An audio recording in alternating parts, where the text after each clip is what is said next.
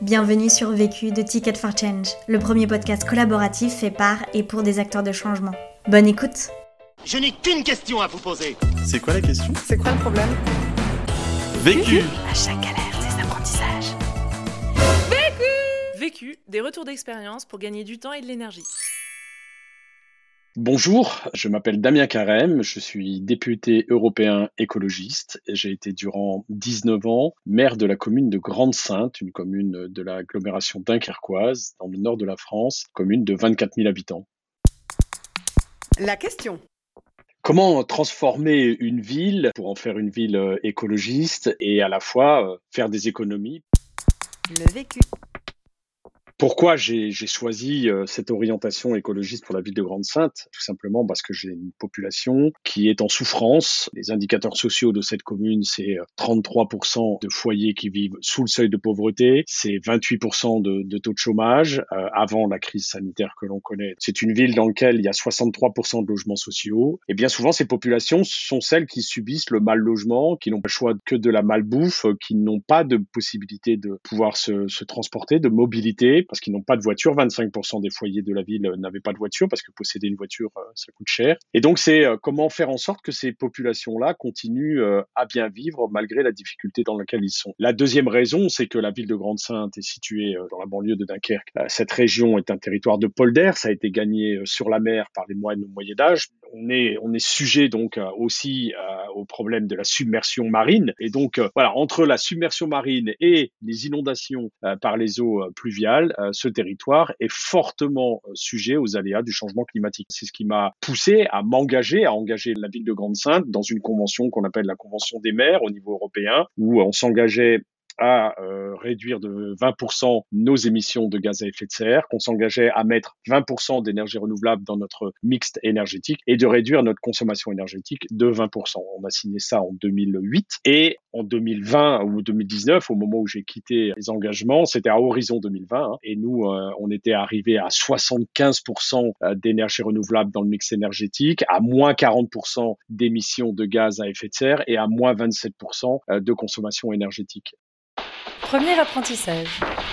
Il faut mener une politique écologique dans tous les champs des politiques publiques de la ville. L'écologie, c'est systémique. On peut pas se dire je vais mettre une prime vélo ou des pistes cyclables si à côté on ne fait pas attention à, à l'isolation des bâtiments de la ville, aux livraisons de logements pour les habitants, etc., etc. Donc il faut être cohérent et systémique dans son approche. Et c'est un super exercice de chercher la cohérence parce que finalement ça fait un projet politique pour les municipales du choix de l'écologie eh ben on va parler nature en ville on va parler santé des habitants on va parler euh, eau on va parler alimentation, on va parler transport, on va parler logement, biodiversité et changement climatique et, euh, et social et euh, le vivre ensemble.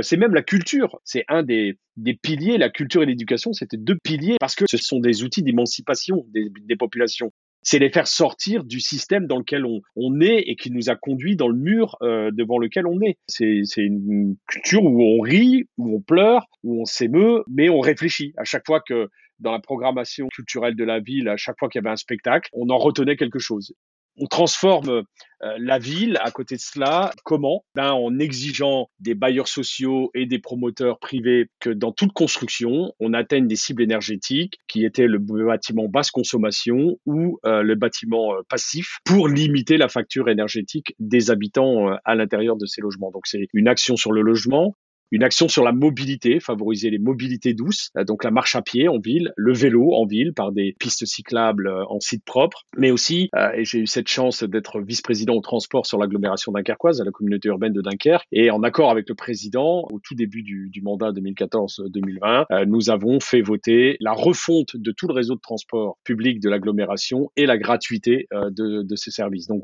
voilà, il n'y a plus de raison de prendre sa voiture pour bouger sur l'agglomération dunkerquoise. Et donc, ça fait faire d'énormes économies aux gens qui ont un véhicule parce qu'ils peuvent s'en passer. Et grosso modo, c'est 4500 euros par, euh, par an, hein, le coût de possession d'un véhicule. Et à ceux qui n'avaient pas d'accès à la mobilité, de pouvoir se mouvoir comme, comme ils le souhaitent derrière. On a mis aussi une prime vélo à la ville pour permettre aux habitants qui voulaient acheter un vélo, quand, on en achète un, deux ou trois avec les enfants dans la famille, ben de, pouvoir accéder à, un achat de, de vélo aussi sans, sans se ruiner. Voilà comment on travaille la mobilité et aussi euh, l'amélioration des espaces publics, le verdissement, la nature en ville pour favoriser la marche à pied. C'est quand même vachement plus agréable de faire la marche à pied quand vous êtes sous les arbres en été, à l'ombre. Donc on a été très très attentif à l'urbain euh, et à l'architecture euh, pour favoriser la marche à pied dans la ville. C'est travailler sur l'alimentation. Dès 2011, nous étions à 100% de bio dans les cantines euh, scolaires et pour les portages de repas à domicile pour les personnes âgées. On sait aujourd'hui que l'agriculture conventionnelle nous gave de pesticides, d'herbicides en tout genre, d'engrais, euh, et que tout ça euh, génère des maladies et affaiblit la santé de, de chacun. Et on continue pourtant à servir ça dans les, dans les restaurations collectives. Et moi, dès 2010, donc, j'ai demandé à ce qu'on passe au 100% bio dans les cantines. On n'a pas répercuté le surcoût aux familles. C'était un choix politique de la ville. C'était pas une demande des parents. Donc, ça nous a coûté un peu plus cher, on va dire 20% de plus, hein, le, coût de la restauration euh, scolaire. Euh, mais aujourd'hui, ce coût, enfin quelques années plus tard, ce coût a été réduit puisque on a relocalisé la production alimentaire. Aujourd'hui, tout ce qui est euh, maraîchage, donc les légumes et, bientôt les fruits, sont produits localement. donc, en fait, on évite tous les intermédiaires et donc on fait baisser le coût de, la fabrication des repas et donc le, le coût de la cantine. Et grosso modo, je peux dire qu'aujourd'hui, on a à peu près au coût de avant euh, qu'on passe au 100% bio, tout en étant au 100% bio et local euh, aujourd'hui. Et on a, on s'est dit, ben comme les enfants mangent bien le midi, mais que c'est que le midi et que on a, euh, on a 144 jours d'école simplement par an sur les 365 jours de l'année. Et eh ben on va regarder comment on peut accompagner les parents pour pour aussi cultiver et, les sensibiliser au bio. Et on a fait des jardins partagés au pied des immeubles collectifs de la ville, où on apprenait aux gens à cultiver sans utiliser de produits toxiques. Et la première fois où on a fait ça, on a, on a fait du porte-à-porte dans, dans une résidence où il y avait un, un espace vert en bas qui n'était pas utilisé. Et on a proposé aux habitants d'en faire des jardins partagés. Et il y a 30% des, des, habitants de la résidence qui ont dit oui, oui, ça nous intéresse. Donc on les a aidés à construire. Pour la ville, c'est pas un coût. Et on a mis juste un petit grillage de, de 50 cm de hauteur pour éviter que les chiens n'aillent faire leurs besoins dans les, dans les jardins. On a mis euh, des récupérateurs d'eau de pluie pour avoir cette eau de pluie euh, pour arroser les, les plants et pas avoir de l'eau euh, qu'on tire au robinet. Et voilà, la première fois c'était 30%, la deuxième fois, la deuxième résidence c'était 50%. Et puis euh, aujourd'hui on en est à 8 jardins partagés parce que ce sont les habitants qui sont venus nous voir après pour nous dire nous on veut des jardins partagés au pied d'immeuble, ça nous intéresse mine de rien, pour les habitants derrière, c'est quand même extraordinaire. C'est comme le logement passif aujourd'hui, trois ans ou quatre ans après la mise en service, la livraison plutôt des, des, des premiers bâtiments passifs, on s'aperçoit que la facture énergétique des foyers a été divisée par huit. Donc, euh, ça rend du pouvoir de vivre euh, aux habitants. Et quand j'en parle comme ça, c'est que je, en plus d'être bon pour le portefeuille, c'est bon aussi pour la santé et l'environnement. Donc, c'est pour ça que je parle de, de pouvoir de vivre. Donc j'ai parlé alimentation, j'ai parlé euh, habitat, j'ai parlé euh, mobilité, euh, énergie. La ville a donc choisi d'être 100% d'électricité renouvelable et nous étions à 75% de, de, gaz renouvelable aussi. Donc c'est des, on achète des, des certificats hein, de, de, que l'on vérifie d'énergie renouvelable pour pour se fournir. Et normalement 2021 ou plus tard sera livré un réseau de chaleur de la ville où on est allé chercher la chaleur fatale émise par ArcelorMittal. C'est quoi la chaleur fatale? C'est en fait de la chaleur qui part dans l'atmosphère, qui n'est pas utilisé euh, d'un industriel qui est à côté, qui est ArcelorMittal.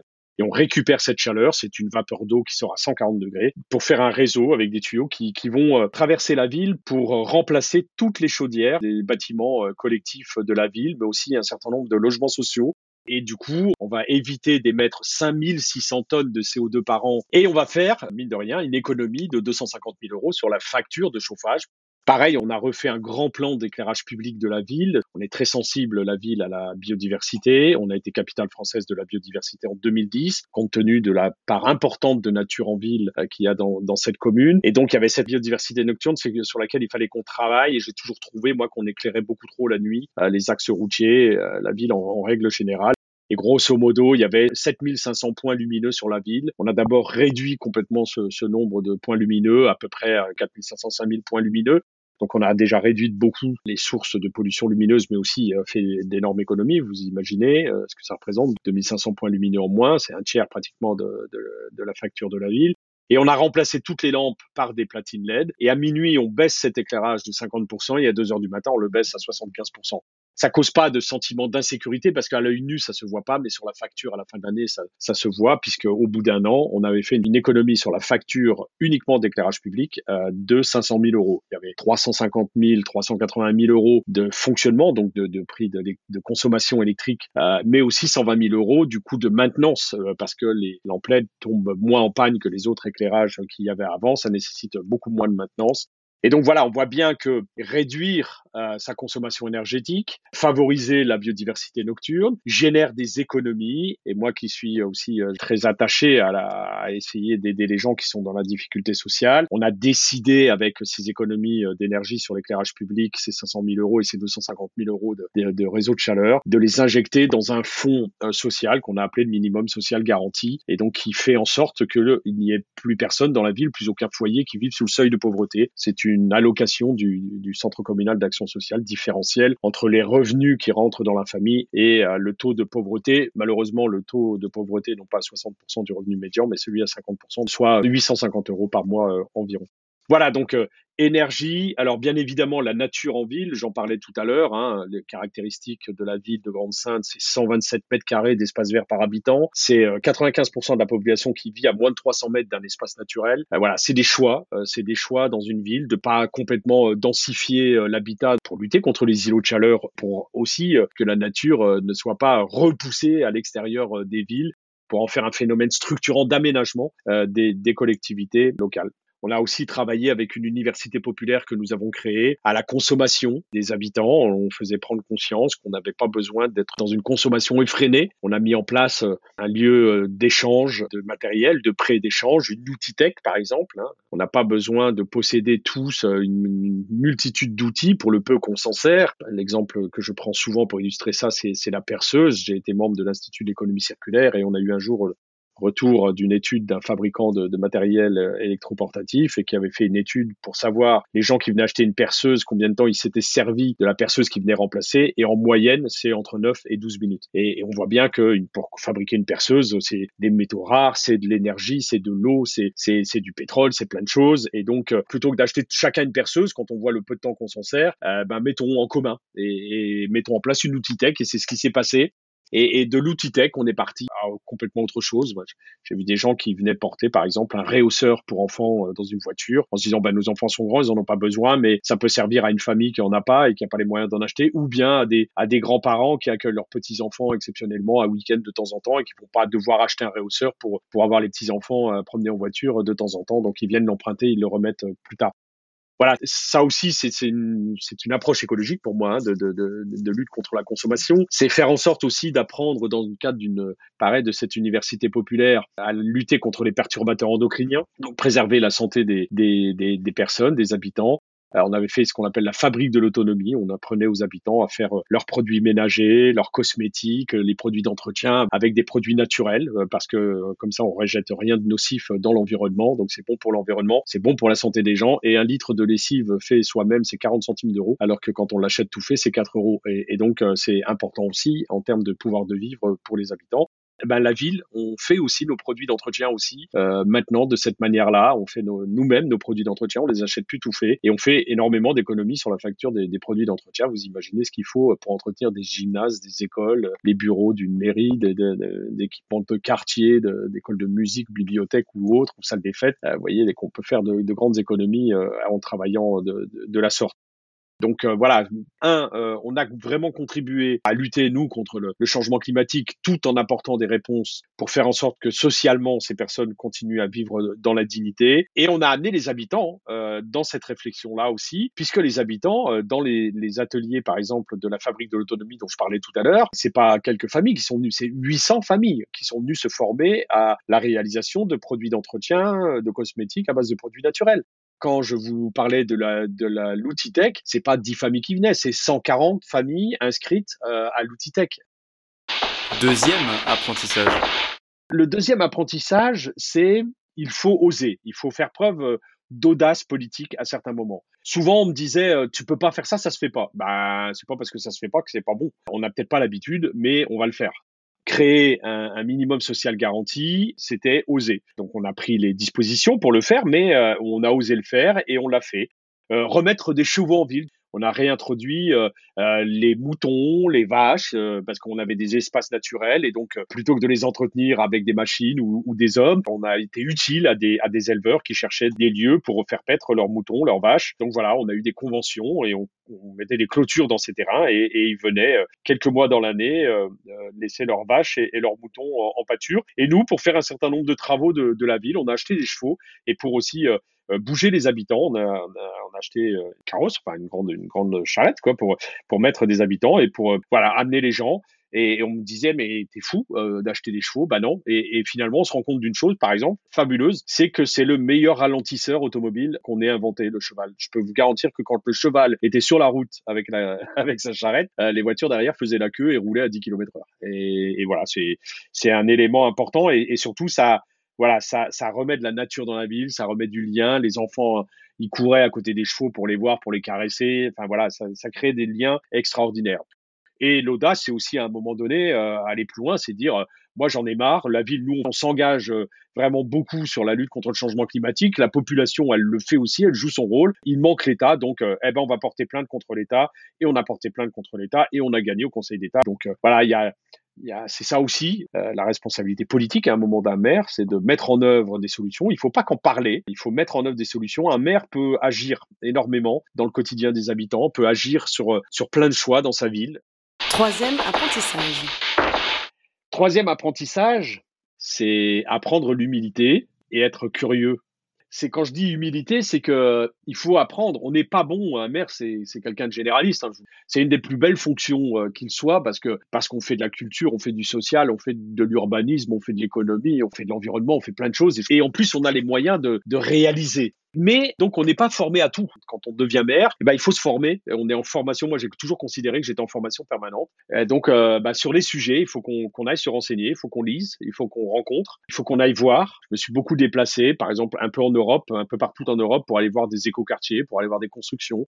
J'ai assisté à beaucoup de conférences d'experts divers et variés. Et après, on fait son choix en fonction de, ce qu'on a vu et de ce qu'on a entendu, euh, des échanges qu'on a pu avoir. Euh, c'est se faire accompagner aussi de temps en temps hein, euh, par des spécialistes derrière. Et, ça permet de grandir, ça permet d'évoluer. Moi, j'ai beaucoup appris, par exemple, avec un architecte anglais, Bill Dunster, qui a fait tout un quartier écologique à Londres. On a acheté d'ailleurs une maison à Bill Dunster à, à Grande Sainte, dans lequel il y a le siège de l'université populaire. C'est une maison passive. Et quand on l'a fait, on l'a installé à Grande C'est parce qu'on avait un projet d'éco-quartier et que euh, qu'il fallait montrer aux habitants qui découvraient euh, ce que c'était qu'une maison passive. Et donc, euh, on a reçu 3400 visiteurs dans cette maison pour montrer ce que c'était, en quoi ça consistait une maison passive. Une maison passive, c'est une maison qui produit autant d'énergie qu'elle en consomme elle pourrait être euh, autonome, c'est-à-dire qu'elle n'a pas besoin d'être accordée à un système de gaz ou d'électricité extérieur. Euh, donc, euh, pas besoin d'avoir une facture énergétique derrière. Vous produisez avec des panneaux photovoltaïques, avec de la micro-éolienne, avec de la géothermie, vous produisez l'énergie dont vous avez besoin chez vous. Donc j'ai beaucoup appris avec lui et j'ai appris euh, sur les perturbateurs endocriniens avec euh, André Sicolella par exemple, qui est le toxicologue français qu'on connaît presque tous parce que c'est lui qui a fait interdire le bisphénol A notamment dans le biberon euh, des enfants, que j'ai rencontré aussi à Grande-Sainte lors d'une conférence et qui m'a beaucoup appris. Et, et d'ailleurs la ville de Grande-Sainte s'est engagée ville sans perturbateurs endocriniens. Puis après, c'est des économistes, c'est Éloi Laurent, c'est euh, Gaël Giraud, c'est Serge Latouche, c'est Didier Arpagest. Voilà, c'est des économistes qui de temps en temps sont des décroissants, d'autres qui le sont moins, mais qui, qui sont des, vraiment des économistes avec des approches sociales de, de, de l'économie, qui remettent en cause le, le, le, système. Voilà, ce sont des gens avec lesquels j'ai beaucoup appris euh, sur ces sur ces phénomènes j'ai rencontré des spécialistes de la biodiversité en pagaille. Et puis j'ai vu des spécialistes de la culture, des spécialistes un peu de tous les domaines. Et, tout ça, ça, ça permet de grandir, ça permet d'appuyer ses convictions, de, de, les, de les enrichir, d'aller plus loin encore, de les proposer à la population, de les adapter et après d'essayer de les mettre euh, en musique localement pour rencontrer ces experts, soit je me rendais à des colloques, des séminaires, des, manifestations, euh, soit je demandais à les rencontrer. Je demandais des rendez-vous. Euh, Bill Dunster, par exemple, l'architecte, là, comme j'avais ce projet d'éco-quartier à Grande-Sainte, que je voulais aller voir ce qui se passait, on lui a écrit en lui demandant s'il était possible de le rencontrer, qu'il nous, nous fasse visiter ce qu'il avait réalisé à Londres et qu'il nous fasse nous en parler. Euh, pareil sur les économistes, c'est lors d'échanges à gauche ou à droite, ou des choses où j'assistais, je suis rentré en contact après avec eux Aujourd'hui, le maire, il doit beaucoup bouger. Le maire, il doit d'abord faire du lobbying pour, pour obtenir des financements sur un certain nombre d'actions. Compte tenu de l'état des finances publiques, il faut qu'il soit présent dans plein d'appels à projets. Et ça, ça veut dire qu'on se déplace, qu'on se fasse connaître dans les ministères, dans les agences, dans, dans plein de, dans plein de lieux. Et puis qu'il faut qu'on aille à la rencontre de plein de gens. Moi, après, quand vous êtes intéressé par des thèmes, moi, j'ai assisté à des journées nationales de l'hydrogène, j'ai assisté à des journées nationales de l'énergie, à des journées nationales de, de, la construction. Euh, voilà, j'allais voir plein de choses. Je suis curieux de nature et j'aime bien comprendre les et donc je me déplaçais euh, un peu partout et tous les gens que j'ai rencontrés se faisaient un plaisir hein, de, des rencontres parce que c'est l'occasion pour eux d'expliquer ce qu'ils font, pourquoi ils le font et, en quoi ça peut être utile dans une collectivité de, de s'appuyer sur leurs travaux.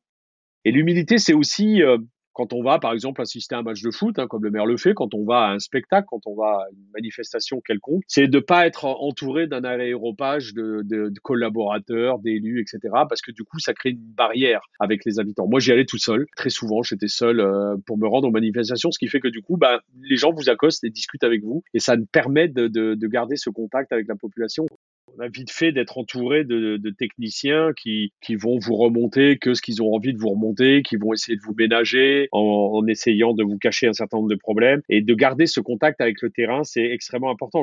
Et, et ça, c'est, on a vite fait de, de sombrer là-dedans et donc de déconnecter de ce terrain. Et donc, euh, l'importance euh, d'avoir ce lien direct avec les habitants. Moi, il y a beaucoup d'habitants qui avaient mon numéro de téléphone, qui m'appelaient. Il y a beaucoup de gens qui, qui j'habitais euh, parmi eux, donc euh, j'étais dans un appartement, euh, je voyais mes voisins, on discutait, j'allais faire mes courses comme tout le monde, voilà. Et, et c'est des moments extrêmement importants où on peut rencontrer les gens. Et j'allais pas forcément faire les marchés pour aller voir les gens, j'allais faire mes courses. voilà, c'est pas c'est pas du c'est pas quelque chose de forcé, c'est c'est continuer à être soi-même et mais mais avec cette cette cette écoute permanente qu'on a avec les habitants.